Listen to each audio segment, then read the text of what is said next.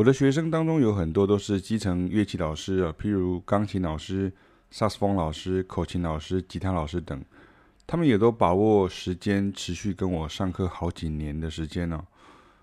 上次老师讲到很多非古典乐器学习的过程当中，使用手调简谱跟五线谱的状况，这些学生们跟我的交流就是我所讲的，因为重点都是放在旋律上啊，所以在看到和弦记号时呢，要不就直接放弃，要不就是用处理旋律的方式错用到和弦上头。这在我讲到萨克斯风手学习的历程中呢，有清楚的解释。换句话说，这是老问题啊。可是老问题并不表示是无法解决的问题。就跟很多业余爱好者会说：“我是真的学好玩的啊，学兴趣的而已啊。能够吹吹我喜欢的曲子的旋律，我就很开心了。不用记那些，不用去学啊，不用去记那些和弦记号也没关系啊。我知道啊，所以我才会说没有要去打扰喜欢这样玩乐器方式者的兴趣啊。”在古典音乐乐器的部分也是这样啊，学生或老师总有很多曲子要练要弹。以一般坊间的音乐生态而言，就是学习乐器跟学习既定曲子的概念。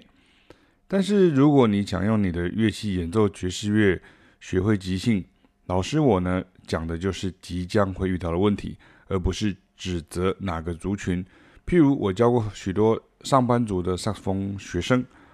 他们周遭都是吹流行歌旋律的同好，但是当他们对爵士乐即兴有兴趣的时候，或是因为一张爵士乐专辑或一位爵士萨克斯风大师而燃起学习爵士乐的热情，然后我有有幸，然后可以教到他们的时候呢，万一有之前的状况，那你就得砍掉重练了，不是吗？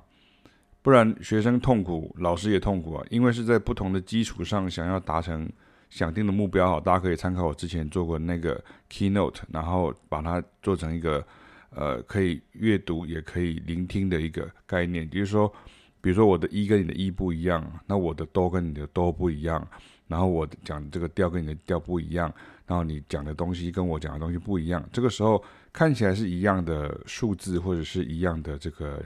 呃，音符，可是其实它却是实际上，事实上它是不同的东西。这个时候就会造成一种鸡同鸭讲的感觉。所以说方法不对，你就永远到不了彼岸啊！很多人以为只是可以跨过的水沟，没想到即将面对的是海峡。